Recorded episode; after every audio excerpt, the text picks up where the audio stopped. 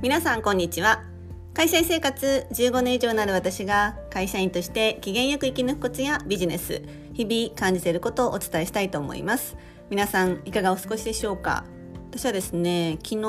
ー、会社へ出勤しましてあの私、まあ、会社がですねうんいわゆるオフィス街なんですよね。でそこでちょっとランチをしたんですけれども、えー、その時にちょっと思ったことを今日お伝えしたいなというふうに思います。で今日のテーマは目の前の事象に対してなんでなんだろうからセンスは生まれるです。あの、まあ、出勤した時にあのランチをしたんですけれどもうんオフィスオフィスと飲食店がこう一つの大きなビルになっているところに、まあ、ランチを食べに行ったんですね。もうすごいどでかい、まあ、ビルでその中にあのオフィス棟もあって飲食店の、えー、ビルもあるっていう複合施設に、えー、ランチを食べに行きましたであの私は結構お昼もちろん12時から13時っていう設定はあるんですけれども、まあ、その時間に行くと混んでしまうのでいつもこう早めあるいは遅めにランチに行ってるんですね。で私は昨日11時40分ぐらいに、出て会社を出て、まあ、お店出たの45分ぐらいですかね。で行ったらもうお店もガラガラなんですよ。ほぼ人がいなくて、まあ、どこも選び放題みたいなみんな暇そうにしてるんですね。でまあここかなと思ってタイ料理だったかな？に入って食べ始めたんです。で、まあ、食べ始めて数分後ですよね。なんかすごい人が増えてきてなんだなんだと思ったら、まあ、12時過ぎだったんですね。でもうすごい混み始めて私多分12時10分ぐらいにはお店出たと思うんですけれどももうそうするとお店の外に、まあ、すごい、まあ、列ができているっていう光景だったんです。で、まあ、この光景を見て皆さんどう思われますか？私はですね、まあ、12時から13時しか、えー、会社から出れないっていう人も、まあ、チャイムが鳴るとかっていう人も多いとは思うんですけれどもうん10分15分ずらしたところでなんかそんなに会社にの仕事に影響あるかなって思ったんですつまりはみんな12時に出なくても例えば11時半スタートとか11時45分スタートにお昼の時間がですねすればですねまあ食べてる人たちも、え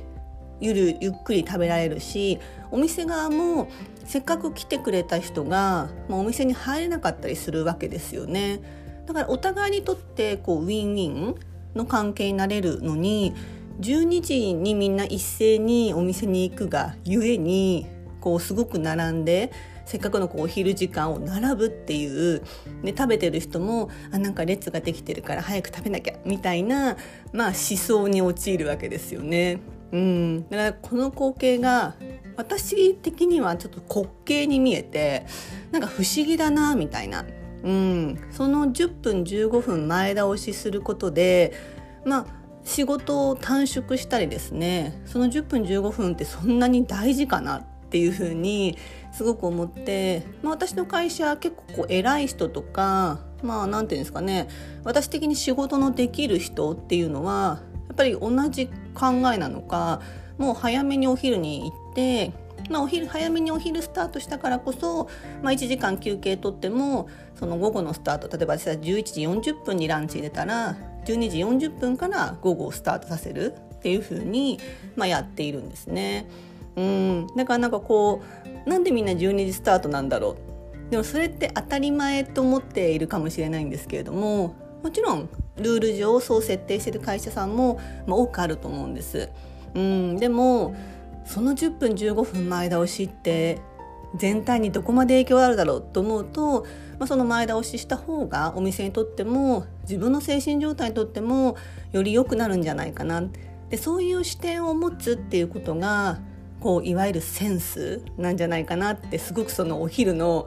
うん、めちゃめちゃ混んでる様子を見てですね思いました。あのお店自体がもちろん12時スタートだったら仕方がないと思うんですけれどもお店は結構11時半とか11時スタートのお店も多いと思うのでうんなんかお店の人も本当にその12時1時だけがすごい忙しいってもうピークが集中しちゃうわけですよね。なんかそれってお互いにとってなんかもったいないなって思う昨日のランチの状況でした。いかがだったでしょうか？はい。まだ週の半ばですね、えー、今日水曜日あと3日ある方が多いかと思いますけれども今日も素敵な一日をお過ごしくださいませ。では今日のテーマはですね目の前の事象に対してなぜだろうなんでだろうからセンスは生まれるです。今日も最後にお聴きいただきありがとうございました。素敵な一日をお過ごしくださいませ。